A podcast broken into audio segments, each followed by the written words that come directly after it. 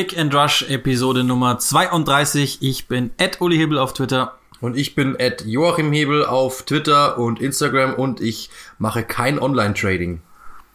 Aber du willst reich werden in weniger als einem Monat, oder wie ist das immer bei YouTube? Ja, genau, aber ich werde jetzt die ganze Zeit angerufen, ob ich nicht Online-Trading mache. Das ist heute schon wieder, bin aufgeweckt worden dadurch, weil irgendein Trottel immer glaubt, ich habe irgendwo ein Trading-Konto. Ich will das ein für alle Mal in die Welt rausblasen. Ich mache kein Online-Trading und ihr braucht mich ja nicht mehr anrufen. Und dann, wenn ich zurückrufe, dann gibt es die Nummer nicht. Die blocke ich immer sofort. Ich auch, aber die wechseln die Nummer dann. Es gibt unheimlich viel zu besprechen. Das ist jetzt keine Floskel, sondern es ist tatsächlich so, weil logischerweise in dieser Phase der Saison entscheidet sich viel und so ist es auch wieder passiert. Und ähm, ich mache einmal ganz kurz die Klammer auf. Es sieht gut aus in Richtung Champions League Finale. Klammer zu. Äh, nee, Klammer nochmal auf. also ich meine, dass wir das äh, zusammen mit euch verfolgen werden. Da gab es durchaus äh, positive Zuschriften diesbezüglich. Wahrscheinlich wird es Twitch werden. Jetzt aber wirklich Klammer zu. Ähm, Kann man sagen, was für eine Ankündigung. Oh, was ist los mit den Klick Rush Jungs? Ähm, genau, okay. Ähm, lass uns einmal ganz kurz ein paar Entscheidungen der Reihe nach im Nachrichtenstil abhandeln. Und wir fangen einfach mal an. In Schottland, das glaube ich, soll auch nochmal gesagt werden, Steven Gerrards ersten Titel haben wir ja schon vermeldet. Aber die Saison ist unbesiegt zu Ende gegangen. Das ist natürlich brutal, nach all diesen Jahren fast der Rangers Wildnis jetzt so zurückzukommen, das kann man so machen. Ja, das ist eben genau das Beeindruckende. Du hast ja gesagt, ich meine, ein Team, das irgendwo war, wo waren sie, dritte Liga oder vierte Liga? Ja, äh, irgendwann unten. ähm, und dann, äh, das Ding ist ja das, du hast ja in dieser Phase, in der die Rangers in, da irgendwo in den äh, Jagdgründen sind, ähm, hatte Celtic ja so viele Jahre eigentlich davon zu laufen. Ähm, und dass die dann dieses Produkt so schleifen lassen und die Rangers so zurückkommen unter Gerard, das ist wirklich sehr beeindruckend. Und ähm, da kann man wirklich bloß sagen, Glückwunsch. Und jetzt bin ich sicher, dass im Sommer der ein oder andere Anruf bei ihm kommen wird, da bin ich mir ganz sicher. Und bei Celtic sieht es ja nach Eddie Howe aus als neuer Cheftrainer. Und das sei auch nochmal gesagt, das werden wir an anderer Stelle auch nochmal besprechen. Es ist nicht so einfach, du musst nicht nur dahin gehen und Meister werden, was man jetzt auch sieht, sondern Brandon Rogers hatte einen fetten Anteil an diesen, an diesen dominanten Jahren von Celtic. Und äh, dass das ein guter Trainer ist, das ist, glaube ich, kein Spoiler. Und wie gesagt, mehr dann noch später. Und dann müssen wir natürlich in die Premier League. Und das haben wir ja schon vermutet, dass es so kommen wird ist dann während unserer Aufnahme letzte Woche passiert. Fulham ist jetzt auch confirmed als Absteiger. Ja, genau. Ähm, das war ja eigentlich auch schon leider Gottes zu erwarten, muss man sagen. Ähm, echt schade. Ich habe vorhin mir dann am Wochenende nochmal kommentiert. Ähm, ich muss sagen, dass es echt sehr schade ist, aber sie haben einfach, glaube ich, in den letzten Spielen, letzten sieben Spielen, glaube ich, waren es, oder jetzt acht Spiele, dann einfach nichts mehr geholt. Sie hatten eine Phase, Januar, Februar, ähm, da haben sie umgestellt auf diese Dreier-Fünfer-Kette, dann waren sie wenigstens defensiv so kompakt, dass sie zumindest mal eigentlich fast einen Punkt sicher hatten. Das war halt dann klar. Ähm, nur sie hatten halt offensiv null durch, Durchschlagskraft in der ganzen Zeit. Dann hat, ähm, dann hat äh, Scott Parker versucht, wieder umzustellen auf so eine Viererkette, um wenigstens ein bisschen Balance reinzubekommen. Dadurch hat er die defensive Stabilität verloren und in der Offensive nicht signifikant dazu gewonnen. Und in der Folge, im Endeffekt, hast du dann wieder nichts gewonnen. Und das ist das große Problem, dass du dann einfach in dieser Phase, ja, im Endeffekt es dann verloren hast. Äh, wenn sie das so weitermachen hätten können wie Januar, Februar, dann glaube ich, hätte es ganz gut ausgesehen. So war es dann einfach nicht zu halten. Die Kahns also nicht mehr All Elite. Zumindest nicht im Fußball. Ich, ich finde es ich find's wirklich schade. Ich, ich habe die Farbe Fulham immer gerne in der Premier League irgendwie. Ist dann auch cool, dass sie in der Championship logischerweise sind. Ähm, ich, ich weiß ja, dass, dass Scott Parker auch nochmal gehandelt wird, zum Beispiel bei, bei Tottenham. Ich sage das gerne auch nochmal wieder und ich bleibe jetzt auch nach etwas mehr als zwei Jahren dabei. Ich glaube, der ist eher Teil des Problems als Teil der Lösung. Ich glaube das einfach. Ich, ich, ich sehe nicht, was andere sehen weil ich kenne die Meinungen von verschiedenen Leuten. Wir sind ja ähm, mit dem Fulhamish Pod zum Beispiel auch ganz gut befreundet. Ähm, ich sehe ich es nicht. Es tut mir leid. Ja, ich meine, was man ja wirklich sagen muss, äh, das habe ich auch, das habe ich ja wirklich gesagt, auch im Spiel. Und ich glaube, dass das, dass das wirklich treffend ist. Sie haben gegen Southampton gespielt. Was ist denn, also ich habe der Unterschied zwischen Southampton und Fulham im Kader ist jetzt nicht unbedingt sehr groß was die Qualität betrifft. Ward Prowse und Ings mal ausgeklammert. Auf der anderen Seite Sambo Anguissa zum Beispiel auch eine Saison gespielt, die war weit überdurchschnittlich. Und der ein oder andere Premier League ist wird da kommen. So, was ist aber der Unterschied? Ähm, Scott Parker hat bei Fulham versucht, fünf Systeme zu implementieren, mal offensiv, mal defensiv, äh, mal mit der Fünferkette, mal mit der Dreierkette, mal hat es versucht mit der Viererkette und hat auch mal versucht, offensiv zu spielen, mal versucht, defensiv zu spielen, mal einfach nur mauern, mal einfach wirklich. So, das waren fünf verschiedene Sachen, die sind alle mal gut gegangen, mal nicht gut gegangen. Und auf der anderen Seite bei Southampton hast du einen Kader, der jetzt nicht bedeutend besser ist, aber du hast ein klares System. Jeder weiß, was er wann zu tun hat. Und das ist eben genau der Punkt. Da wird nichts verändert, weil Hasenhüttl weiß ganz genau, an einem guten Tag, wenn die Spieler gut drauf sind, das mitziehen, so war es an diesem Tag, ähm, dann, dann, dann pressen wir die zu Tode und die kommen gar nicht in unseren Strafraum. Ähm, an einem schlechten Tag pressen wir falsch und wir haben Lücken und wir kriegen einen. Das ist das große, das ist der große Unterschied und das ist eben genau das, was was Fulham eben braucht. Ich kann verstehen, dass sich ähm, ein ja ein Lebewesen, das nicht mehr so lange lebt, nochmal zuckt, so wie wie Fulham. Die wussten, sie gehen runter oder sie werden runtergehen und dass du dann natürlich sagst, ich probiere noch mal was Neues. Wir müssen irgendwie versuchen. Das kann ich nachvollziehen, gerade als junger Trainer. Ich glaube, dass er auch, wie man immer so schön sagt, ähm, learning on the job, so wie die Engländer immer sagen. Also er lernt halt gerade das Laufen und schon in Entscheidung oder schon, schon in, der Verantwortung. Das ist nicht einfach, brauchen wir nicht darüber diskutieren. Ähm, aber trotzdem, er ist halt ein junger Trainer und ich glaube, das ist so wie bei Lampard halt auch. Ja, du musst halt einfach diese Sporen die erstmal verdienen, wissen, wie du reagierst. Und das ist halt bei Hasenhüttl genau umgekehrt, umgekehrt. Ja. Der weiß ganz genau, dass sein System immer funktionieren wird. Der weiß ganz genau, was er wann zu tun hat. Der vertraut auf sein System. Der hat sich schon gefunden, wie er spielen möchte. Und ähm, ja, dann kannst du das der Mannschaft auch so implementieren, dass die versteht, okay, wir haben klare Guidelines, das müssen wir dann tun. Und ähm, ja, die sind ja gerade in der Offensive eigentlich nicht besser besetzt äh, ja. und, und, haben trotzdem im Endeffekt ähm, es geschafft, einfach dann wirklich mit dem Abstieg gar nichts zu tun haben. Ähm, verlieren Jahr für Jahr gute Spieler, das wird in diesem Saison, in diesem Sommer nochmal zu sehen sein haben we weit weniger Geld zur Verfügung. Ja, und jetzt kommt natürlich dann diese Phase bei Fulham wieder. Das ist halt dann schade. In der letzten äh, in der letzten Premier League Saison haben sie es ja dann wenigstens haben sie es so gemacht, dass sie Spieler gekauft haben ähm, und damit natürlich das Transferbudget komplett äh, gesprengt haben und auch die Ausgaben gesprengt haben ähm, und hatten eine komplett neue Mannschaft in der Premier League dann. Dieses Mal sah es so aus, als würden sie es anders machen, haben es dann doch nochmal getan, aber wenigstens mit Leittransfers. Das heißt, sie haben wenigstens wenig Geld ausgegeben. Nur 10 Millionen Pfund hat äh, Scott Parker gesagt. Das Problem ist halt aber trotzdem dasselbe. Sie werden jetzt in Liga 2 wieder auf den Kern zurückgreifen müssen, den sie jetzt in diesem Jahr eigentlich vergrault haben. Also die Kernis und wie die alle heißen, die Joe Bryans müssen dann plötzlich wieder, die Rodaks, die müssten dann plötzlich wieder, ähm, Mitrovic ja genauso, ja, der war gut genug für die Championship, hat die zusammengeschossen. In Liga 1 dann plötzlich nicht mehr interessant. Und ob die dann sagen, ja, das mache ich noch mit, oder ob die sagen, ich gehe woanders hin, das ist halt dann die große Frage. Also da ist ein Neuaufbau, da ist viel versucht worden eben, ja am Anfang nicht funktioniert, dann viel Laien, am Anfang hat das System nicht funktioniert, neues System, dann hat das nicht funktioniert, neues System. Und das ist natürlich das ganze große Problem. Das, was Parker auch gesagt hat, dann bin ich auch fertig, dass ähm, jetzt natürlich wirklich die Phase sein muss, es muss sich im Sommer zusammengesetzt werden und es muss wirklich jeder Stein umgedreht werden und eine klare Philosophie ausgegeben werden, weil, das wisst ihr, so gut wie kein anderer, und das wird man dann später auch noch mit Sicherheit hören dann, ähm, wenn es um die Championship geht. Die Championship ist eine der härtesten Ligen überhaupt alle drei Tage Fußball und ähm, du kannst nicht einfach sagen, wir sind Absteiger, also steigen wir wieder auf. Das ist nicht richtig. Ja, du brauchst auch eine besondere Kaderzusammensetzung. Genau. Aber nochmal, ich glaube nicht, dass es an der Schale liegt bei Fulham, sondern ich glaube tatsächlich, dass es am, am, am Inneren liegt. So, wie du gesagt hast, verschiedene Systeme und nie ist es passiert, dass das Beste aus einem System ins andere mit überfließt, sondern es war entweder oder oder. Genau. Oder. Perfekt, ja. Und ähm, das, das tut mir leid, so clever wie Scott Parker und, und ich habe nochmal mit Sebastian Kneißl drüber geredet, der mit ihm zusammengespielt hat, der ihn als Typ auch kennt. Einer der cleversten, einer der lockersten Typen, die er kennengelernt hat. Er hat gesagt, das ist hoch, hoch intelligent, total sicher im Auftreten, wirklich so, so ein ein absoluter Führungsspieler, genuin.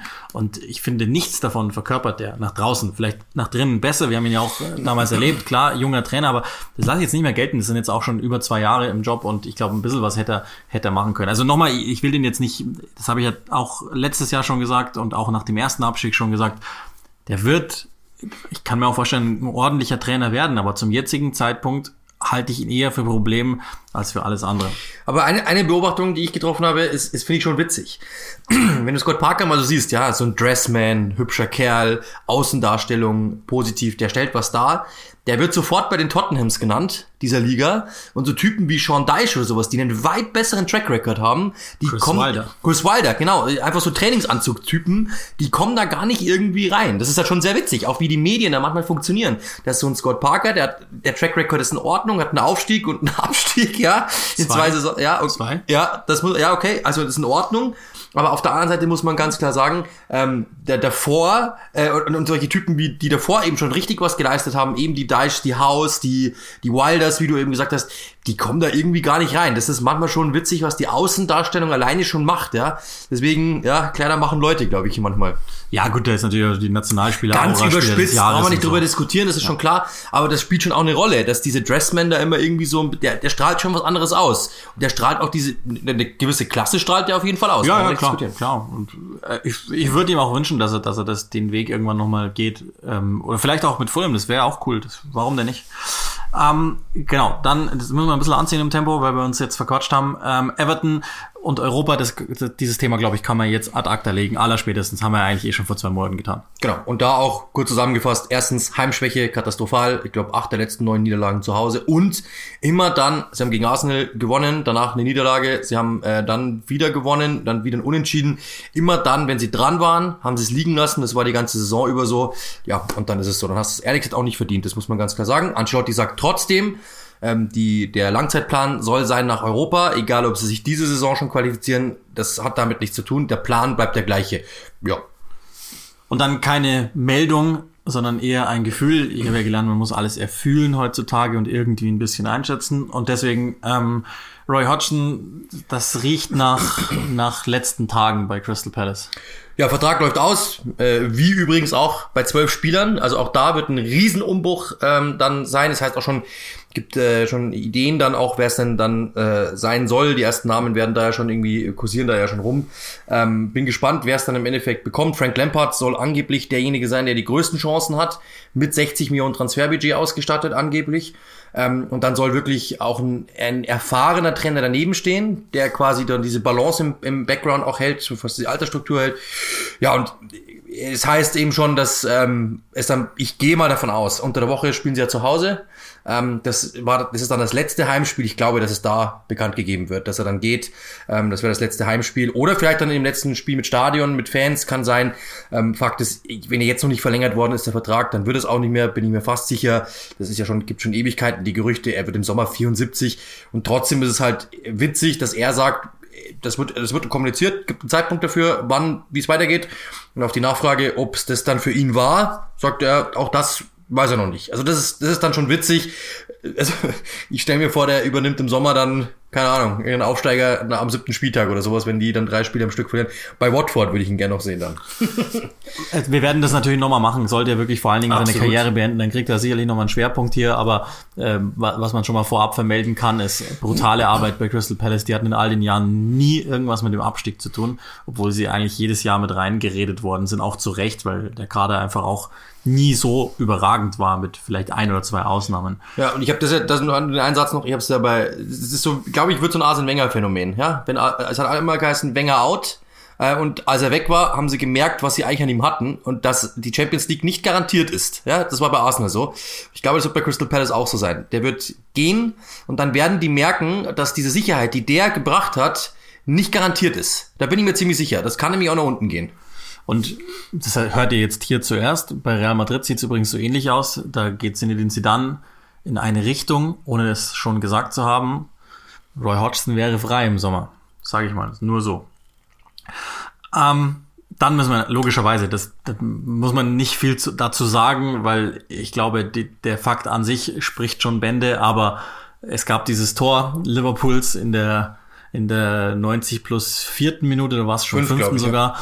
Allison, der, der einköpft, echt schön einköpft und Liverpool echt nochmal dran gebracht hat. Also das ist, das ist ja dann doch nochmal, die, die alten Qualitäten kommen nochmal wieder. Dieses, die können ja gar nicht verlieren. Oder nicht ohne Gin spielen. Was für ein Tor! Also krass, dass, dass das so passiert ist. Ähm, ja, vor allem auch sehr emotional, er dann geweint und hätte sich gewünscht, dass sein Vater das sehen kann und so. Also das ist, ähm, war, war sehr, war sehr beeindruckend. Auch Jürgen Klopp hat gesagt, er hat noch nie so einen perfekten Kopfball gesehen.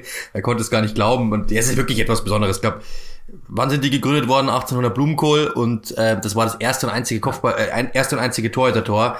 Es ist, also das ist wirklich was, das gibt's alle 15 Jahre mal. Ich glaube, in Spanien gab's es diese Saison auch mal. Ähm, aber im Grunde genommen ist es natürlich absolut was Irres. Also ich habe niemals gedacht, dass das noch passiert. Und es führt uns dann natürlich schon zu einem Team, das am Wochenende im Einsatz gewesen ist. Eine Entscheidung, die gefallen ist. Logischerweise der FA Cup 2021 ist vergeben worden. Leicester und Chelsea haben sich getroffen im Wembley vor 20.000 Zuschauern. Also auch da geht dieses äh, Pilotprojekt die Regierung weitere Schritte und es scheint sehr, sehr gut zu klappen. Grundsätzlich hat ja England, glaube ich, die Pandemie weitgehend im Griff also ja, machen wir keinen Schwerpunkt draus. Und ähm, Chelsea, und, und da ist der Übergang irgendwo zu finden, hat ähm, tatsächlich nochmal die Tür aufgemacht, jetzt schon im, am Spieltag unter der Woche mit der Niederlage. Jetzt im FA Cup verloren. Gut, das hängt nicht zusammen, aber Liverpool macht nochmal Druck von hinten. Jetzt kommt dann für, für äh, Chelsea nochmal Leicester, die ja auch noch um die Champions League spielen, ähm, am Dienstag das heißt, es, es gibt eine Welt, in der Chelsea vielleicht trotz dieser Aufholjagd doch noch alles verliert, weil, das wisst ihr natürlich schon, Leicester hat im Finale 1 zu 0 gewonnen und ist jetzt zum ersten Mal in der Vereinsgeschichte, by the way, FA Cup Champion. Und das ist ja schon auch nochmal eine gesonderte Erwähnung wert. Ich weiß gar nicht, fangen wir mit dem, mit dem Verlierer vielleicht an, mit Chelsea und der Perspektive. Ähm, also einmal Premier League können wir gleich noch besprechen, aber wir müssen natürlich das Finale nochmal abhandeln ich finde, dass man krass gesehen hat, dass die eine Sache, die Chelsea wirklich fehlt, ist Tatsache der Goalscorer. Weil ich glaube, wenn der drauf gewesen wäre, wenn sie die Chancen, die sie, die waren jetzt nicht mega viele, aber sie waren da, genutzt hätten gegen Leicester, dann, dann reden wir über was anderes. Ja, äh, ich habe es nur in Ausschnitten gesehen, weil ich ja äh, davor selber arbeiten musste. Ähm, was ich dich gerne fragen würde, weil du hast es ja moderiert, nicht kommentiert, da ist ja ein Unterschied. Ähm, was mich interessieren würde, ist Thomas Tuchel, der gesagt hat, das ist eigentlich total unverdient, das war nur ein Schuss, der das Finale entschieden hat. Äh, pflichtest du dem bei?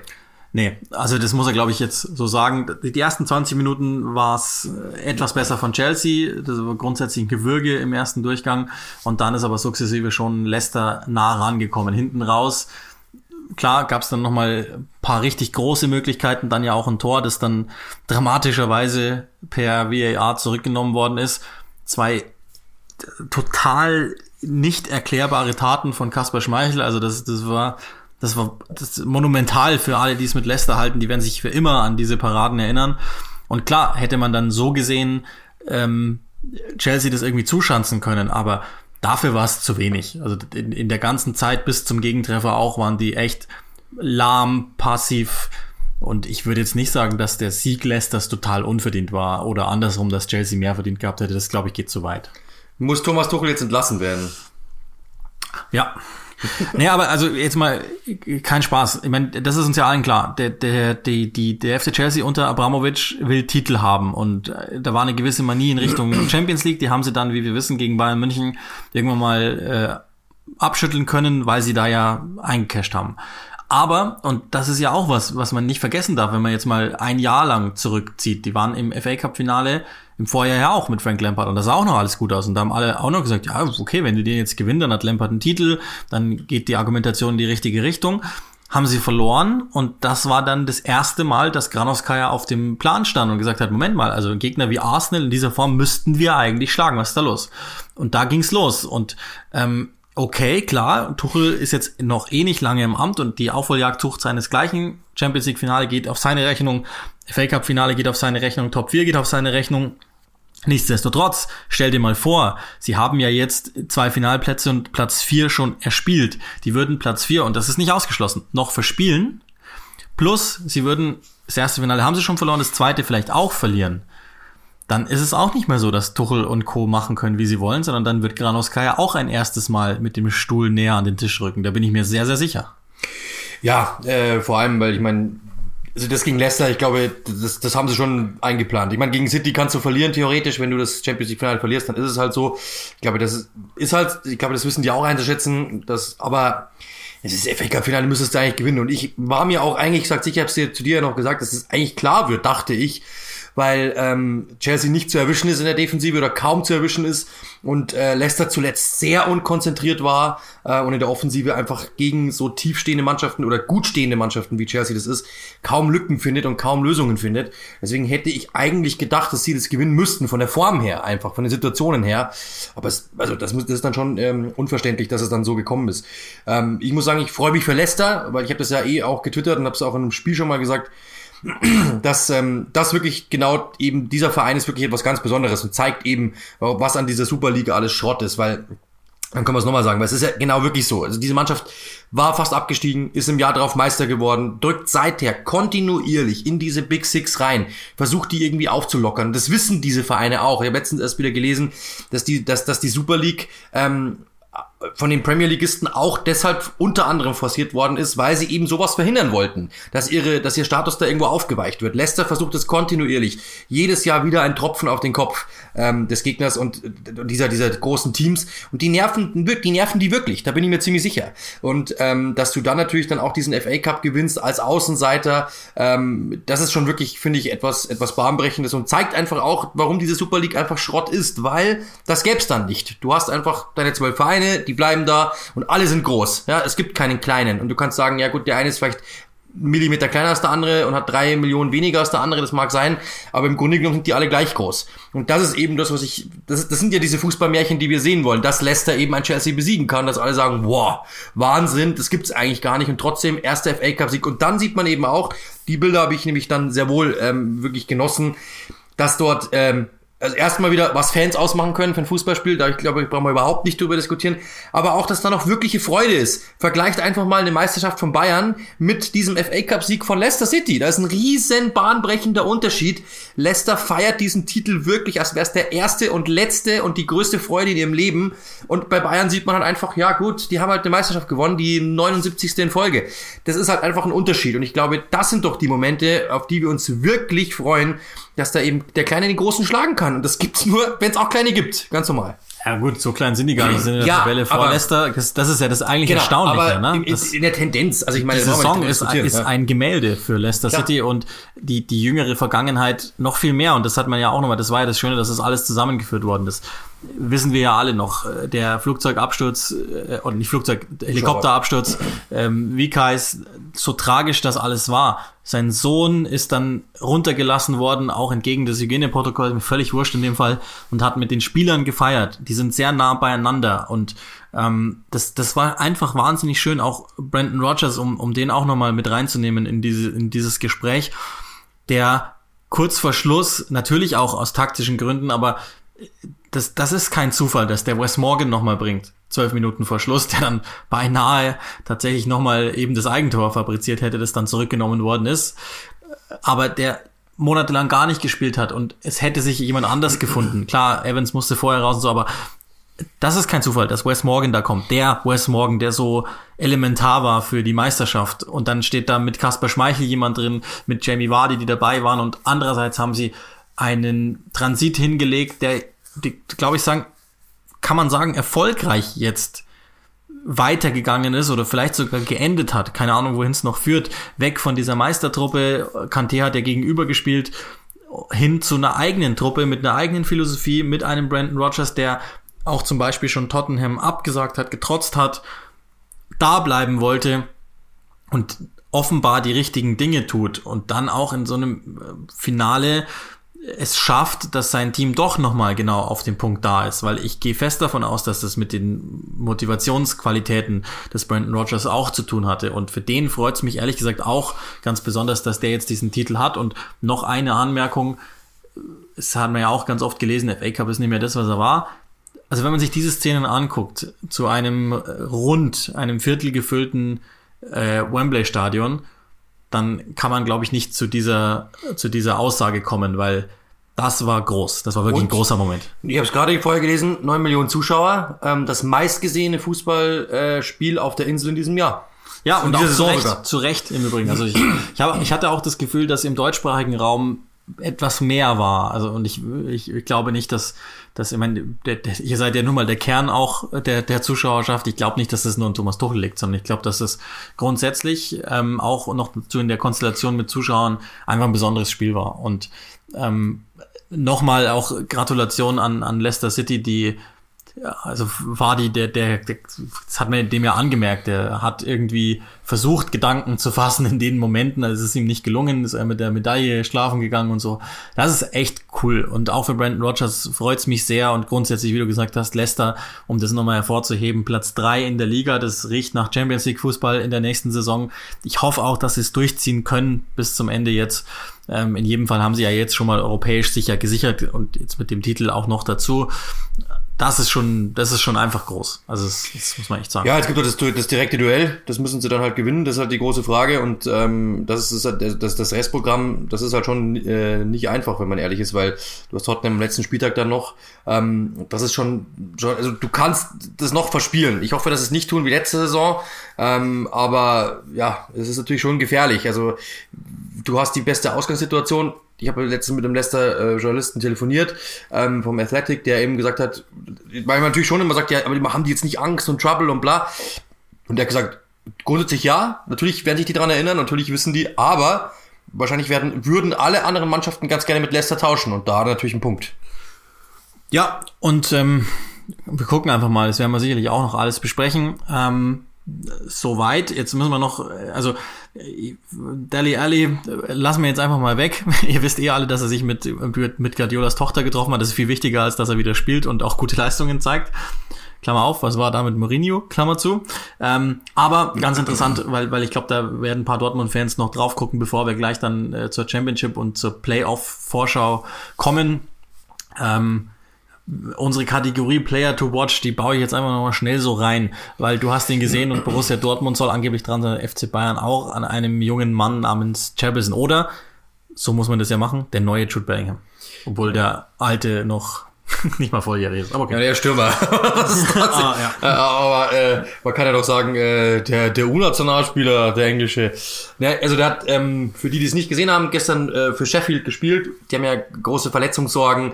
Dann habt ihr das sicherlich auch mitbekommen. Das ist nämlich auch noch ein Thema, das mir leicht einflechten kann mit einem Satz. Oliver McBurney, das habt ihr ja sicherlich auch mitbekommen, der festgenommen worden ist, wurde provoziert auf offener Straße und hat dann den Provokateur ähm, leicht in die Schranken gewiesen, nett formuliert und dann noch, als er am Boden lag, auf sein Handy, auf dessen Handy eingetreten. Dementsprechend ist der jetzt erstmal ähm, in Polizeigewahrsam genommen worden, ähm, konnte nicht spielen und dann Billy Sharp verletzt und so weiter, gab es mehrere. Und dann Rian Brewster auf der Bank, auch verrückt, und er lässt diesen jungen Jefferson spielen, den er zuletzt schon mal eingewechselt hat. 17 Jahre und der macht gleich in den ersten 10 Minuten das 1 zu 0. Sehr dynamisch, sehr explosiv, äh, groß gewachsen, trotzdem nicht schlaksig, sondern echt ein athletischer, muskulöser Typ. Sehr giftig, sehr bissig, trotzdem technisch echt stark, einen guten Riecher. Der hat wirklich Ärger gemacht äh, in der Anfangsphase, bis Sheffield sich dann zurückgezogen hat. Und ähm, Dortmund soll interessiert sein, ähm, soll schon viele ausgestreckt haben. Bayern soll ihn mal beobachtet haben.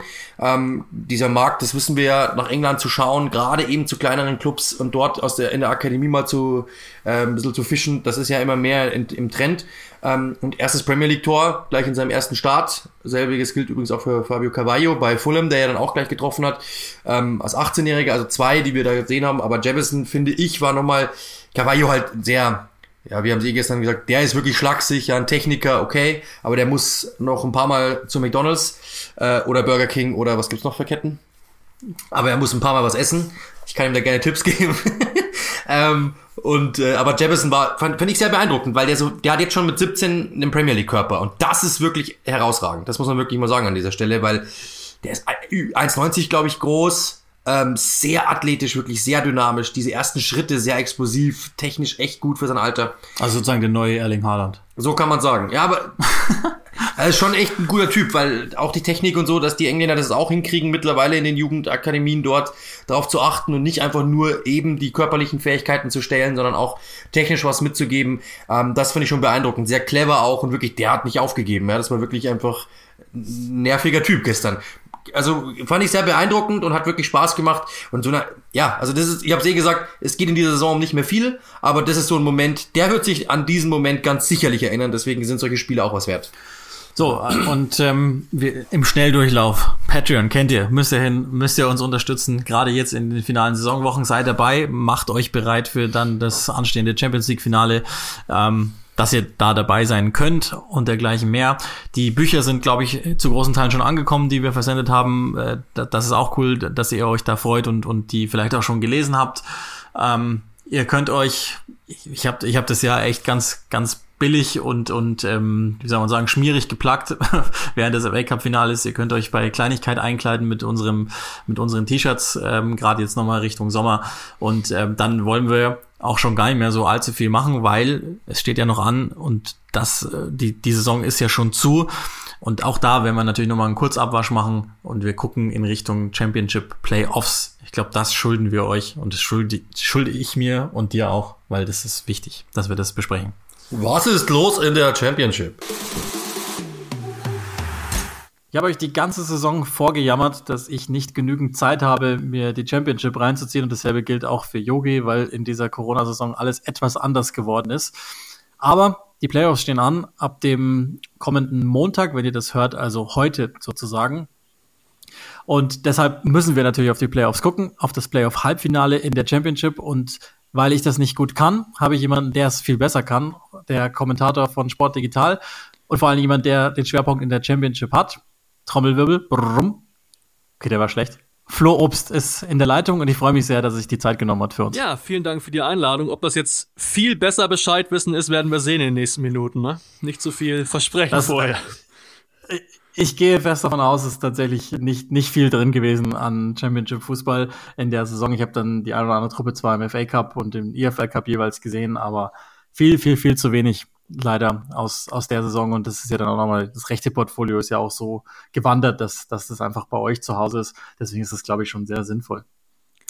Ja, 17.05., das ist logisch, das Hinspiel ähm, oder die beiden Hinspiele jeweils zu verschiedenen Uhrzeiten. Am 22. dann die beiden Rückspiele jeweils der Halbfinals. Brentford gegen Bournemouth und Barnsley gegen Swansea haben wir. Ich mache jetzt einfach mal ganz kurz einen Schlenker, bevor wir uns auf die Playoffs stürzen und dann deine Prognose auch äh, abholen, lass uns doch vielleicht einmal ganz kurz im Schnelldurchlauf die Saison durchgehen. Das macht man dann ja typischerweise. Da sind wir jetzt auch nicht kreativer als andere dann in Superlativen. Hast du denn so die Enttäuschung der Saison, wo du sagst, boah, das war aber wenig? Kann ein Spieler sein, kann eine Mannschaft sein, kann vielleicht auch ein Trainer sein. Ja, ich würde bei Mannschaften bleiben. Die beiden East Midlands Clubs, äh, eigentlich beide, also Derby und Nottingham, wo ja Forest bei dem Kader hätte ich gedacht, auf jeden Fall um die Playoffs mitspielt. Wirklich viel Erfahrung geholt ähm, von Fulham mit Christie, Nockert. Ähm, nie aus dem Tritt gekommen, so richtig. Ja, am Ende souverän noch gerettet, aber die ganzen Saison nie oben dran gewesen. Ähm, und Derby, ja, also auch da mega viele Probleme abseits des Feldes. Jetzt der nächste mhm. Takeover wieder schiefgegangen. Glaube ich, heute erst bekannt geworden, dass der Alonso jetzt auch nicht von Mel Morris übernehmen wird. Ähm, und Wayne Rooney möchte ja unbedingt Klarheit abseits des Feldes haben. Die wird er erstmal nicht bekommen. Ähm, also ganz viele Probleme abseits des Feldes bei Derby und deswegen wären sie ja auch fast abgestiegen und ihnen droht immer noch ein Punktabzug. Wahrscheinlich eher für die neue Saison, aber die IFL hat den Einspruch äh, gewonnen in diesem Fall. Es geht um Abschreibungen von Spielern, wo sie wohl ein bisschen getrickst haben in der Bilanz und äh, ich tippe, dass sie für die neue Saison dann einen Punktabzug bekommen werden, wie es Wednesday jetzt ja auch dann erleben musste in der aktuellen Saison. Für die hat es ja dann nicht gereicht, die sind runtergegangen. Das ist ja eigentlich fast schon keine Enttäuschung mehr, weil es halt irgendwie erwartbar war und trotzdem, also so wie der Club sich in der Saison präsentiert hat, ist schon auch, ist schon auch krass gewesen. Es tut weh. Ich habe noch ich, ich, weiß nicht, ob, ob ich ihn damit zu nahe trete, aber damit gehen wir natürlich direkt auch gleich rein in die Enttäuschungen der Saison. Bournemouth zählt schon irgendwie auch mit dazu, weil, weil man von denen durchaus hätte erwarten können, dass die direkt wieder hochgehen. Jetzt sind sie halt immerhin in den Playoffs im Halbfinale erstmal. Ja, ich muss auch zugeben, ich habe sie als Meister sogar getippt gehabt vor der Saison. Das ist ja gründlich in die Hose gegangen.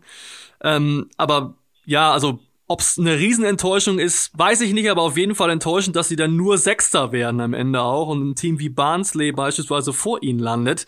Ähm, also vom Kaderpotenzial her hätte ich gesagt, die müssen, also Top 4 sicherlich, muss drin sein. Ein toller Einzelkönner wie Danjuma zum Beispiel. Ähm, sie haben Tindall nicht so viel Zeit gegeben, in meinen Augen, relativ früh entlassen. Damit Woodgate auch einen Trainer geholt, der in der Championship noch nicht gerade Mega-Erfolge gesammelt hat. Also die Amtszeit bei Bora war ja auch nicht gerade von Erfolg mhm. gekrönt, mhm. auch da nach dem Restart rausgeflogen. Ähm, und dann haben sie dann zum Ende hin sieben Spiele in Folge gewonnen, jetzt aber auch schon wieder dreimal in Folge verloren.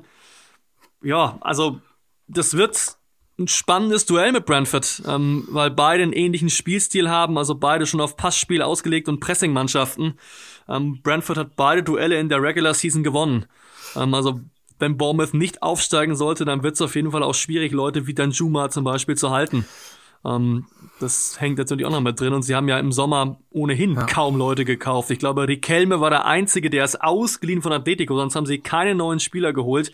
Das hat Tindall nach seinem Abgang auch nochmal kritisiert, dass er da sich mehr erhofft hat. Es wirkt ja auch irgendwie so ein bisschen halbherzig, dass sie den, den, den Weg nach Hau nicht, nicht ganz verlassen wollten, aber ähm, eigentlich nicht richtig überzeugt waren von, von Jason Tindall. So, so hatte ich das Gefühl wenigstens bei denen. Und dann ist es irgendwie auch so ähnlich gelaufen wie, wie eigentlich bei ganz vielen Absteigern in den letzten Jahren. Also auch West Brom ist ja auch so ein Beispiel gewesen, die eigentlich gedacht haben, ja, das passt schon. Also mit dem Kader müssen wir eigentlich ähm, gut dabei sein. Und dann siehst du halt, dass diese Championship dir doch nochmal andere Dinge abfordert. Also eigentlich schon ein ganz gutes Stichwort, weil, weil du bist schon mitten ins Halbfinale rein, dann, dann bin ich einfach mal flexibel auch und wir machen dann die, die Überraschung der Saison hinten raus. Erinnere mich dran, falls ich es vergessen sollte, kann schon mal vorkommen. Dann, dann sind wir bei, bei Bournemouth gegen Brentford. Brentford zwischenzeitlich auch mal einen Megalauf gehabt um die Jahreswende, glaube ich, wo die eigentlich fast unbesiegbar waren. Und in der normalen Saison würde ich auch sagen, sind die eigentlich ein automatischer Aufstiegskandidat, wenn nicht Favorit. Ja, ich habe die auf Platz zwei getippt, also hinter Bournemouth. Also das ist eine tolle Wahl von mir gewesen, das zum Thema äh, Fachwissen und Expertise. Ähm, aber ja, sie hatten, wie du gesagt hast, ähm, bis zu diesem ähm, IFL Cup Halbfinale ja einen Riesenlauf. Danach immer noch weitergeführt und jetzt haben sie auch seit dem 3. März kein Spiel mehr verloren und trotzdem hat es nicht gereicht ähm, für die für den direkten Aufstieg, weil sie eben auch zu viele Unentschieden eingestreut haben, was ihnen, glaube ich, sehr zugesetzt hat, waren die Platzverhältnisse so im Frühjahr, im späten Winter, wo sie dann auf Ackern bei Coventry gespielt haben, auch bei Blackburn und das verträgt sich eben nicht mit ihrem Spiel mhm. von hinten heraus. Da hat David Raya, der Keeper zum Beispiel, drei, vier dicke Fehler gemacht im hinten rausspielen. Ähm, dann kommt diese enorme Belastung dazu. Sie hatten eben auch noch den IFL Cup. Sie hatten so gut wie gar keine Sommerpause. Sie haben ja das Playoff-Finale ähm, ja. äh, Anfang August gespielt und Anfang September ging es dann schon wieder los. Dann haben sie Ben Rachma und Watkins noch relativ spät, also Ben Rachma später als Watkins verloren. Ähm, auch das mussten sie, glaube ich, erstmal kompensieren. Dann hat Nörgor, der wichtige Sechser, auch fast die ganze Saison gefehlt. Äh, Janelt hat das ganz gut aufgefangen, aber trotzdem hat er als Absicherung dann teilweise schon gefehlt, denke ich. Ähm, ja, also gerade im zentralen Mittelfeld zwei, drei Verletzungen gehabt. Josh Silva war auch nicht immer fit. Ähm, das hat sicherlich auch da reingespielt in diesen Platz in den Playoffs, jetzt nur in Anführungszeichen. Die haben ja auch diese fiese Bilanz da im, im Wembley. Ist es aus deiner Sicht jetzt ein Vorteil, dass sie schon mal dabei gewesen sind? Also die haben sich ja auch durchgemogelt im Halbfinale vergangene Saison und dann ähm, im Finale, gut, lief es dann gegen Fulham, so wie es halt lief. Aber ist das ein Vorteil aus deiner Sicht oder, oder vielleicht sogar eher noch mehr Druck, weil, weil jetzt was passieren muss da auch? Ich glaube, ein bisschen von beidem. Also man hat schon gemerkt in der Saison, dass sie alle ein bisschen reifer geworden sind. Thomas Frank, der Trainer, hat das auch drei, vier Mal auf Pressekonferenzen erwähnt, dass viele Spieler nochmal einen Schritt gemacht haben. Ähm, du hast aber auch die Bilanz von Brentford generell in den Playoffs angesprochen. Ich glaube, die Bees sind das Team mit den meisten Playoff-Teilnahmen ohne Aufstieg. Ähm, natürlich ja. hat das aufs aktuelle Team wenig Auswirkungen, weil die meisten 1900 Tiefenschnee nicht dabei waren. Ähm, aber das scheint irgendwie auf dem Verein zu liegen und ja, also der Fan-Druck ist auf jeden Fall da. Also gerade nach negativen Erlebnissen pöbeln einige richtig rum auf Twitter, ja. gerade auch äh, ja. gegen Thomas Frank. Ähm, weil, also, es gibt einen Kritikpunkt, den ich auch teile, dass sie eben selten einen Plan B hatten. Ähm, wenn ein Team sie wirklich hoch und aggressiv gepresst hat, dann haben sie einige Male Probleme bekommen. Zum Beispiel bei diesem besagten Spiel gegen Coventry, die ja im St. Andrews in Birmingham gespielt haben. Aber auch da hat äh, Coventry wirklich sehr diszipliniert gegen den Ball gespielt und da hatten sie kaum Lösungen nach vorne. Ähm, und Fulham hat das ja auch im Finale mega gut gezeigt. Wenn ja. du defensiv wirklich diszipliniert bist gegen diese Mannschaft, dann haben die Probleme. Gerade wenn dann so ein Einzelkönner wie Ben Rachma weg ist, der ja Spiel auch mal alleine entscheiden konnte durch eine Aktion. Ähm, Bömo wäre auch so ein Typ, der hat zum Ende der Saison jetzt noch mal ein bisschen besser an Form aufgenommen, hatte zwischenzeitlich aber auch, ja, ein kleines Tief.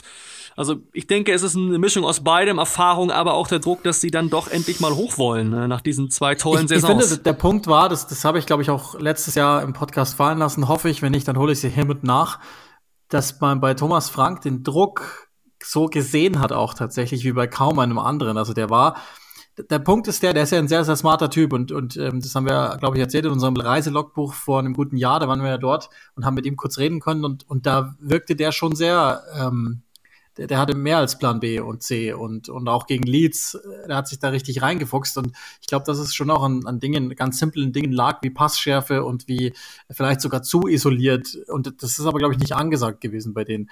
Was ich damit sagen will, ist, ich habe bei, bei ähm, Frank die, das, die, den Grundverdacht, dass der ein bisschen zu angespannt da draußen ist und, und das sich bisschen übertragen hat, auch zum Teil. Also auch in diesen, in den Halbfinalspielen so gegen, gegen Swansea letzte Saison. Ist aber nur so ein Eindruck gewesen. Also normalerweise passt das eigentlich gar nicht zu ihm, aber das, das hat man arg gesehen, finde ich. Also die Idee finde ich nicht abwegig, zumal er sich ja im Rückspiel auch mit Connor Roberts an der Seitenlinie richtig gefetzt hat. Also die beiden standen irgendwie Nase an Nase, was man dem Frank eigentlich so gar nicht zutrauen würde. Das ist wirklich, wie du gesagt hast, so ein charismatischer, smarter Typ. Also jede Pressekonferenz mit dem ist angenehm, weil er wirklich ein sehr angenehmer Typ ist, wenn er redet. Ähm, auch wirklich mit Leidenschaft dabei ist. Aber auf jeden Fall hat das Team irgendwas irritiert. Also die entscheidenden Spiele haben sie ja in der letzten Saison abgesehen vom ja. Rückspiel in den Playoffs, ja, alle ja. versiebt. Sie hatten, glaube ich, drei, vier Matchbälle ähm, in der Regular Season alleine schon, verlieren am letzten Spieltag dann gegen Barnsley, den Abstiegskandidaten in der Nachspielzeit. Ähm, und West Brom hat ja in den letzten Spielen auch nichts mehr gerissen, trotzdem direkt aufgestiegen.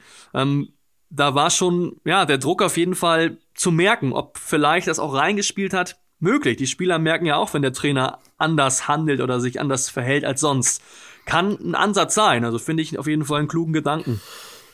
Jetzt haben wir auf der anderen Seite dann ähm, Bournemouth gegen äh, mit mit mit äh, jetzt neuem Trainer Jonathan Woodgate. Kannst du da vielleicht auch mal kurz rausarbeiten, was hat sich denn seitdem so verändert? Also auf jeden Fall ist äh, in der taktischen Formation mehr Konsistenz drin. Also Jason Tintle hat wirklich taktisch viel viel ausprobiert, immer wieder zwischen Dreier Vierer Kette getauscht und ähm, Woodgate hat eigentlich fast alle Spiele mit Viererkette absolviert. Ähm, die letzten Spiele waren immer ein 4-2-3-1, also ja ein relativ konservativer Weg, möchte ich mal sagen.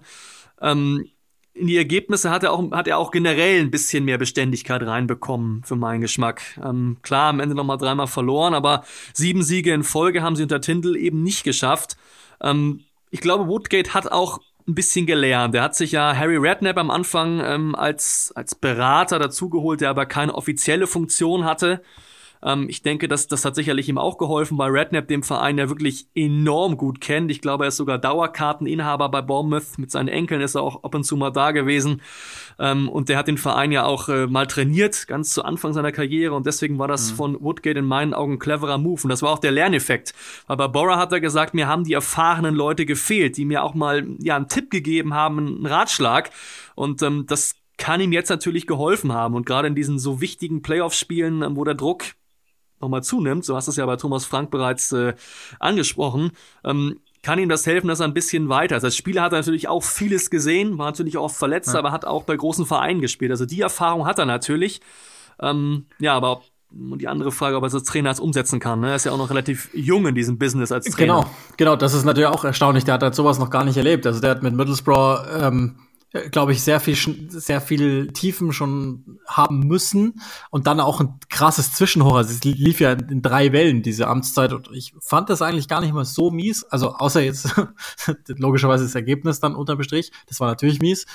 Und jetzt hat er aber eine Mannschaft, die natürlich auch nochmal qualitativ deutlich stärker ist. Eine der stärkeren Offensiven auch stellt. Ähm, mit Brentford steht dagegen ein Team, das nur, und das ist ja wirklich auch eine starke Zahl, nur sieben Niederlagen in 46 Spielen in der regulären Saison hat hinnehmen müssen.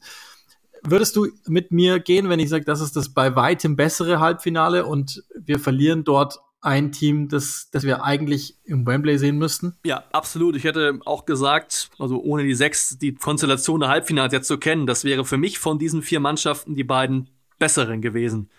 Deswegen jetzt ja eine Art vorgezogenes Halbfinale. Ähm, Brentford hat gegen Swansea hm, ja auch letztes Jahr die Playoffs gewonnen.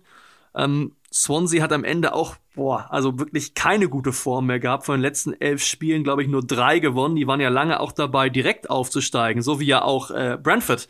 Ähm, und ich glaube, von der Qualität im Kader ähm, steht oder stehen Bournemouth und Brentford auf jeden Fall über den beiden anderen. Aber wir haben es in der Vorbesprechung auch gesagt, im Wembley sind es eben 90 Minuten. Ein Spiel, komplettes Endspiel, auch vor Fans dann hoffentlich. Ähm, und da ist dann, abgesehen von zwei, zwei Duellen, vieles möglich, auch für die vielleicht schlechtere Mannschaft. Ähm, ja, das, das wäre meine Einschätzung dazu.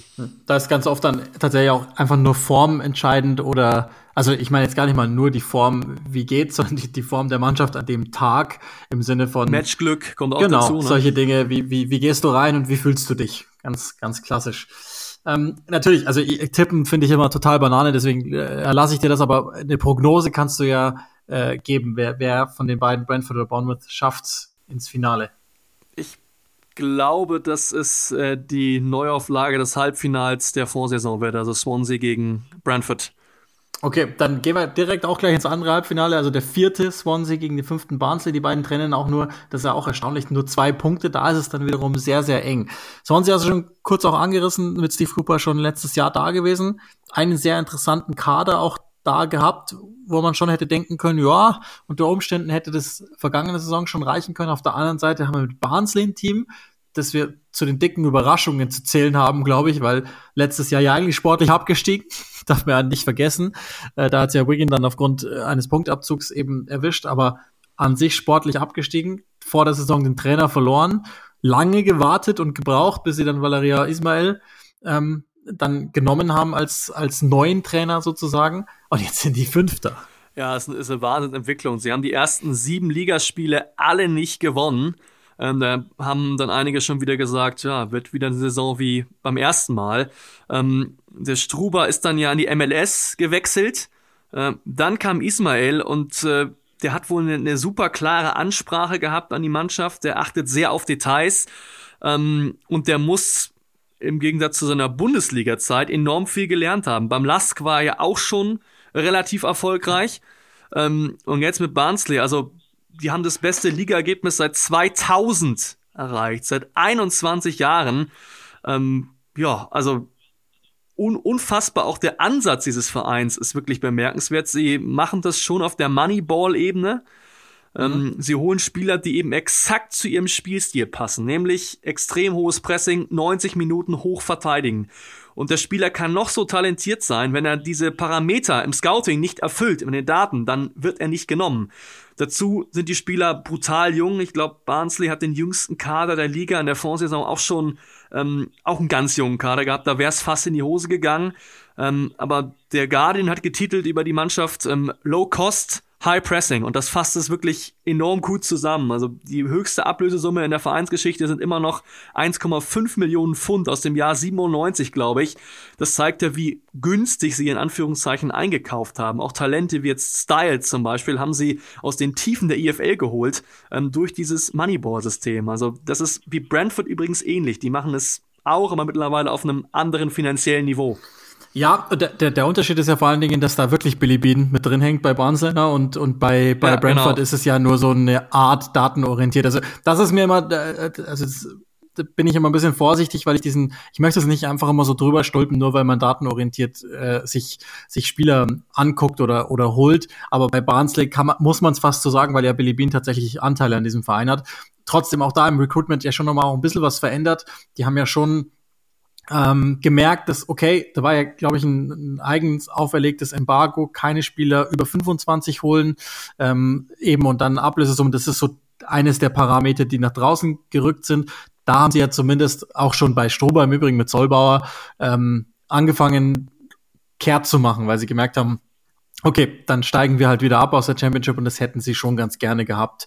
Ähm, und ja, wie du sagst, also Ismail ist, ist echt ist krass, ne? Also der, der ist ja auch auf eine datenorientierte Art und Weise gefunden worden, auch schon seit Jahren in dem Telefonbuch da geschlummert. Also es ist jetzt nicht so, dass man den jetzt mal kurzfristig vom, vom Lask da geholt hat, sondern der, der war wohl schon auch einer der möglichen äh, Trainern, bevor es dann Struber geworden ist. So das heißt nur wieder konsequent.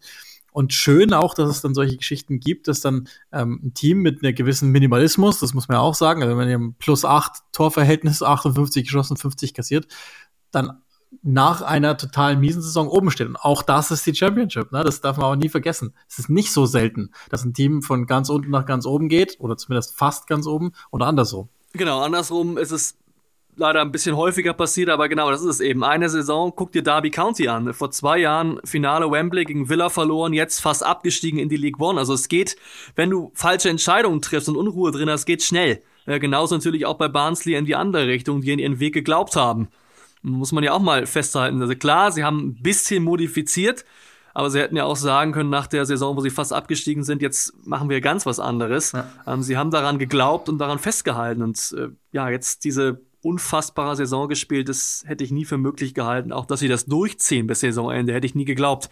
Gedacht, die, die brechen irgendwann wieder ein und das halten sie nicht durch. Aber ja, wirklich enorm bemerkenswert. Ich glaube auch der Transfer von Daryl Dyke im Winter, der war ja auch datenbasiert aus den USA, der war auch ein ganz wichtiger Faktor, weil man dadurch Woodrow etwas zurückziehen konnte, der ja häufig Mittelstürmer gespielt hat, dass er nicht ist für mich. Also Woodrow ist ein, super Vor Vorlagengeber, aber er hat für, für einen Stürmer, für einen Mittelstürmer zu wenig Torinstinkt, ja. ist nicht effizient genug. Und jetzt die beiden zusammen als Duo, ähm, das ist schon interessant. Dahinter ein Alex Mowat, der Vertrag läuft aus, also mal gucken, wo es da weitergeht. Dann den bereits benannten Styles, dann haben sie zwei tolle Innenverteidiger. Hellig aus äh, Polen geholt von Krakowia. Auch der muss ja Daten gescoutet ja. gewesen sein. Ähm, Andersen und er funktionieren bei Standards zum Beispiel überragend. Also die haben sich schon einige Tore aufgelegt. Andersen legt per Kopf quer ins Zentrum und Hellig macht ihn rein. Das ist auch so eine Besonderheit dieser Mannschaft. Ähm, passt aber auch zu diesem datenbasierten Ansatz, weil gerade die Mannschaften setzen viel auf Standards, weil sie wissen, die Torgefahr ist hoch. Also bei Brentford ist es auch so, dass die zeitlang, oder ich glaube, sie haben immer noch einen extra Standard-Trainer, der dann bestimmte Varianten rausholt und Benham hat bei Midtjylland, also der Besitzer von Brentford ist auch bei Midtjylland mit drin, hat es da auch so durchgezogen. Das ist bei diesen datenbasierten Teams ähm, häufig ein Faktor, dass Standards wirklich gut ausgeklügelt sind und kreativ und bei Barnsley, sind. aber ich meine, du hast jetzt schon auch vorweggenommen, dass du mit Swansea gehen würdest, aber bei Barnsley habe ich auch so ein Gefühl, wenn es nicht dieses Jahr klappt, dann wird es eine Weile dauern, weil ähm, da werden viele Leute, also Mowat ist ja schon seit Jahren jemand, äh, wo man sich vorstellen könnte, dass der eben dann mal zu einem etwas ambitionierteren Zweitligateam geht. Und ähm, ich, ich würde mir schon vorstellen können, dass Barnsley dann auch darauf äh, fußt ja das Ganze, ne? Also datenbasiert einkaufen, ja, aber das bedeutet ja auch den Wert steigern, um abzustoßen, in Anführungszeichen. Ich hätte dann schon auch das Gefühl, genau, ja. Vielleicht ist das jetzt do or die für Barnsley. Ja, also ob sie das dann wirklich in der Form wiederholen können, ja, auch fraglich, zumal die Teams sich dann ja auch nochmal auf sie einstellen können in der neuen Saison. Sie wissen jetzt genau den Spielstil unter Ismail. Ähm, deswegen dann auch vielleicht zwei, drei Abgänge von, von wirklich talentierten Leuten. Klar kannst du natürlich auch wieder versuchen, Talentiertes nachzuholen, aber das braucht dann auch wieder Zeit, um sich einzugewöhnen. Ähm, was vielleicht für sie spricht in den Playoffs, ist ihre Situation, dass damit eigentlich keiner gerechnet hätte. Also Ismail hat es auch gesagt, ähm, wir haben überhaupt keinen Druck. Vielleicht zum ersten und letzten Mal bei Barnsley gehen wir in ein Spiel ohne jeglichen Druck, mhm. ähm, weil es von ihnen eben keiner erwartet hätte. Und das ist jetzt einfach nur ein Bonus, diese Playoffs zu spielen. Klar haben sie auch die Ambition, jetzt hochzugehen. Sonst müssten sie nicht spielen. Aber grundsätzlich sind sie von diesen vier Mannschaften das Team, das ähm, ja am wenigsten zu verlieren hat, eigentlich nur was zu gewinnen. Und grundsätzlich mögen die diese Dinge, also Saisonbeginn, die, die, die krasseste Phase in der Vereinsgeschichte gehabt. Dann äh, kam ja dieses Weltcup-Spiel gegen Chelsea, eins der, also es war Thomas Tuchels erstes damals. Und ich kann mich, und jetzt, ich meine jetzt wirklich, ich spule jetzt alle mit rein da. Ich kann mich an kaum ein Team erinnern, das Chelsea so schwer gemacht hat wie Barnsley an dem Abend. Und ich sag mal so, da, da wäre ich nicht bei dir. Also ich habe irgendwie das Gefühl, Barnsley geht ins Finale. Aber gut, ähm, das, das, das ist ja nochmal auch ganz interessant. Lass uns vielleicht auch nochmal über, über Swansea ganz kurz äh, sprechen. Ähm, auch die haben ja einiges an, an Aderlass gehabt. Jetzt ist ja, glaube ich, auch normal, wenn du, wenn du so nah dran bist und es dann nicht schaffst. Was haben wir so von denen zu erwarten als ähm, Team? Die versuchen, dass Steve Cooper auf jeden Fall auch ein, ein Spiel von hinten heraus aufzuziehen, aber da sind sie bei weitem nicht so, so spielstark wie zum Beispiel Brentford äh, oder auch Norwich, die ja jetzt als Meister hochgegangen sind.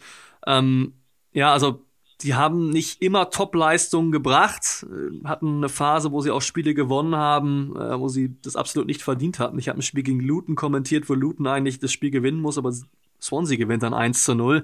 Ähm, bei Swansea das große Problem in meinen Augen die Kadertiefe. Ähm, sie sind das Team, glaube ich, mit den wenigsten ähm, Einwechslungen. Barnsley dagegen das Team mit den meisten. Also das ist auch nochmal ganz spannend. Ähm, und das kann natürlich in den Playoffs dann gut gehen über drei Spiele, aber sie haben lange Zeit auch keinen echten Mittelstürmer gehabt. Jetzt ist der Cullen wieder fit geworden aus dem eigenen Nachwuchs. Deswegen hat Cooper auf 4-3-3 umgestellt, weil er dann Ayu und Lowe wieder auf den Flügel stellen konnte. Die haben nämlich eigentlich meist immer Mittelstürmer gespielt in einem, ja, meist 3-4-1-2 oder 3-1-4-2, je nachdem, wie man sehen möchte. Waren aber eigentlich keine gelernten Mittelstürmer. Und wenn dann Ayu oder Lowe es nicht geschafft haben, dann hatten sie über rechts immer noch eine gute Gefahrenquelle. Äh, Connor Roberts ähm, mhm. in diesem Dreierkettensystem dann Wingback gespielt ähm, und der hat, glaube ich, die drittmeisten Chancen kreiert. Also das ist schon spannend und ich weiß auch nicht, ob Cooper vielleicht wieder auf Dreierkette zurückkehrt ähm, in den Playoffs, weil Barnsley ja wie erwähnt ein Team ist, das sehr hoch presst und wenn dann Swansea von hinten herausspielen möchte, macht es vielleicht Sinn, ähm, eine Dreierkette zu haben, um von hinten mhm. sauberer aufbauen zu können. Aber ähm, da bin ich an Steve Cooper nicht nah genug dran, um das beurteilen zu können. Das wäre für mich nur ein Gedanke zu diesem Spiel. Bei dem habe ich auch, äh, das ist Licht und Schatten, die sich auch abwechseln, wie ich den sehe. Also habe ich noch nicht final sagen können, äh, ob gut oder schlecht. Einerseits gut, weil, weil er immer wieder aus dem Team was rausholt und auch wirklich Spieler krass weiterentwickelt hat. Andererseits habe ich das Gefühl, so manchmal braucht er ein bisschen lange, bis er, bis er ein paar Sachen erkennt. Aber gut, ähm, das nur dazu. Dann haben wir jetzt äh, deinen Tipp schon gehört. Jetzt, jetzt gibt es natürlich dann das Finale und, und wer setzt sich dann da durch? Also wen, wen hast du in der Premier League nächste Saison? Ähm, dann wäre es, glaube ich, Brentford. Also ich glaube, der Sieger des Spiels Bournemouth gegen Brentford wird auch aufsteigen. Ähm, aber wie es mit Tipps dann immer so ist, äh, kann dann auch gut in die Hose gehen. Ne? Würdest du dir, äh, also jetzt journalistisch ganz sauber, aber würdest du dir was wünschen oder den würde ich es aber irgendwie mehr gönnen als den anderen? Oh, das finde ich immer schwierig. Also, ähm, ja, Steve Cooper ist, du hast ihn angesprochen, ja, ein bisschen seltsame Figur manchmal. Also, ähm, der ist rhetorisch, finde ich, in seinem, was so auf der Homepage steht, immer nicht so stark, immer sehr austauschbar, die Aussagen, die er da so, so bringt, aber er scheint einen super Zugang zu jungen Spielern zu haben. Also Rian Brewster zum Beispiel schwärmt in den höchsten Tönen von ihm, der ja wirklich ein großes Talent ist. Er hat bei der FA einen riesen Job gemacht, äh, bei Liverpool Brandon Rogers hat ihn als Academy-Trainer kennengelernt und sagt auch, Riesenmann. Ähm, ja. Ja, aber mit, mit Erkennen ist sicherlich auch ein Faktor. In der Vorsaison hat er, glaube ich, bis zum 39. Spieltag gebraucht, um zu merken, dass Dreierkette mit dem Kader besser funktioniert als 4-2-3-1. Das ist dann bei ja, so einer genau. Saison vielleicht ja. ein bisschen lang, ne? Also, ähm, ja, also ich glaube, Brentford auch von, von dem ganzen Vereins, von der ganzen Vereinsphilosophie her, könnte man das schon ja. gönnen. Sie haben ja das Ziel, der inklusivste Club Englands zu sein. Sie machen es ja. schon anders als andere Clubs, ja auch mit dem Scouting, ähm, dass sie wirklich, äh, sie haben Frauen in der Vorstandsebene, was leider immer noch ja relativ selten ist, nicht nur in England, sondern ja auch in Deutschland. Ähm, ja, auch ihre Ausschreibungen, was Stellen angeht, sind, sind bemerkenswert, weil sie teilweise wichtige Stellen öffentlich ausschreiben. Also neulich ging es um ein Vorstandsmitglied.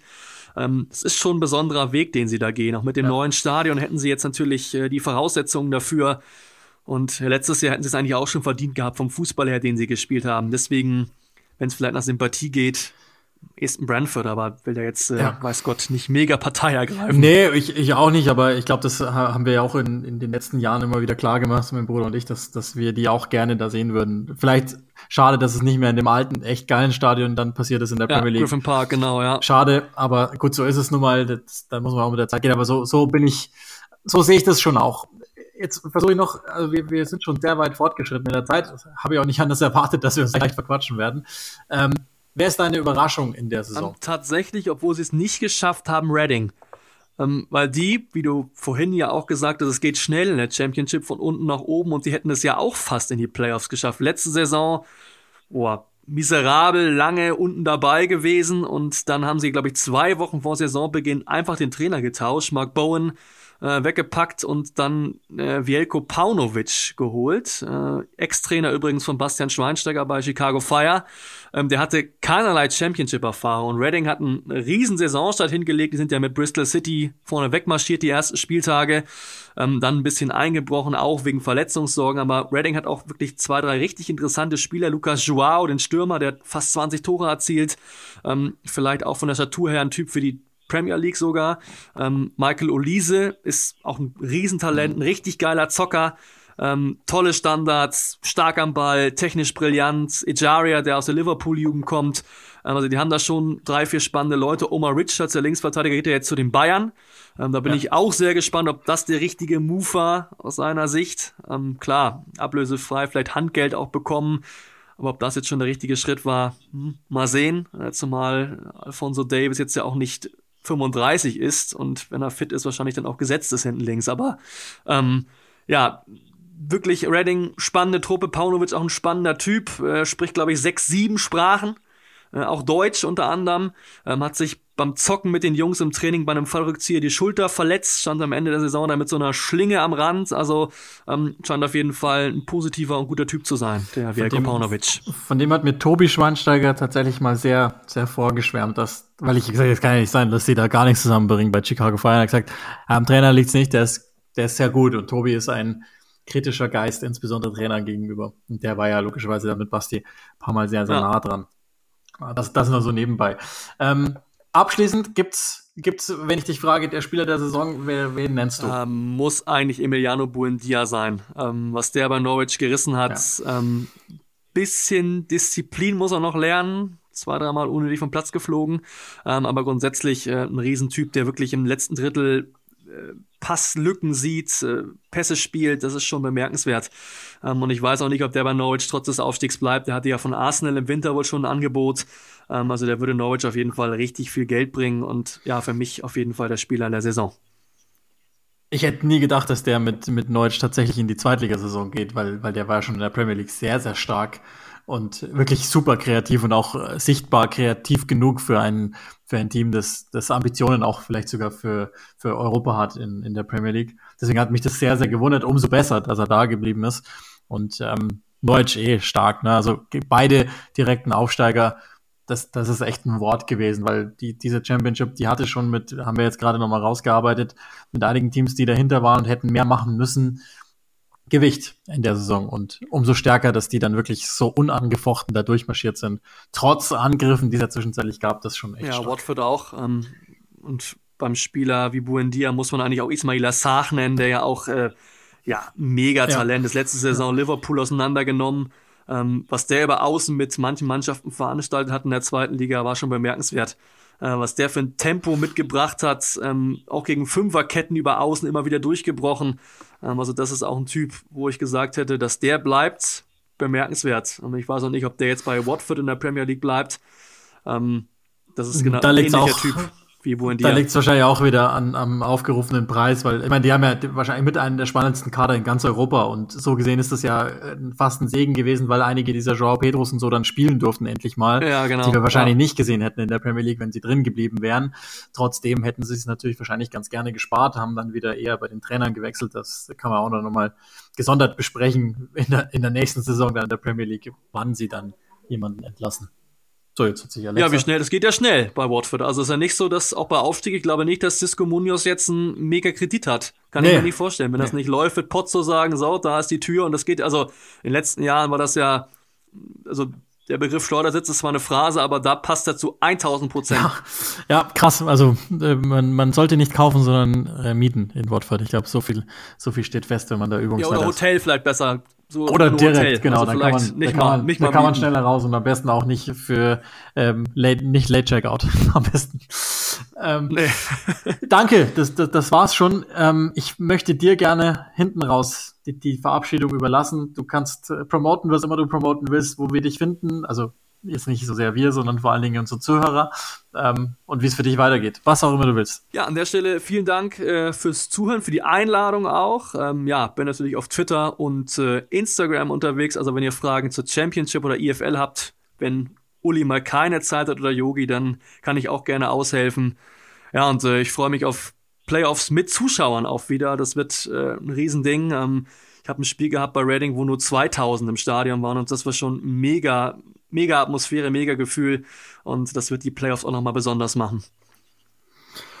Das ist, glaube ich, ein sehr, sehr gutes Abschlusswort, weil es einfach alles viel, viel besser ist mit Zuschauern und ich meine, jetzt FA Cup sind es schon mal 20.000. Ähm, vielleicht verändert sich ja noch was in Richtung ähm, 29. dann, wo das Championship-Finale stattfindet. Ähm, machst du das? Weißt du das schon? Nee, macht, äh, macht äh, ein Kollege auf jeden Fall. Ähm, ich Okay. bin vielleicht als Experte dabei, aber äh, weiß ich noch nicht. Vielleicht irgendwie Co-Kommentator habe ich schon angeboten, dass wir das irgendwie hinkriegen.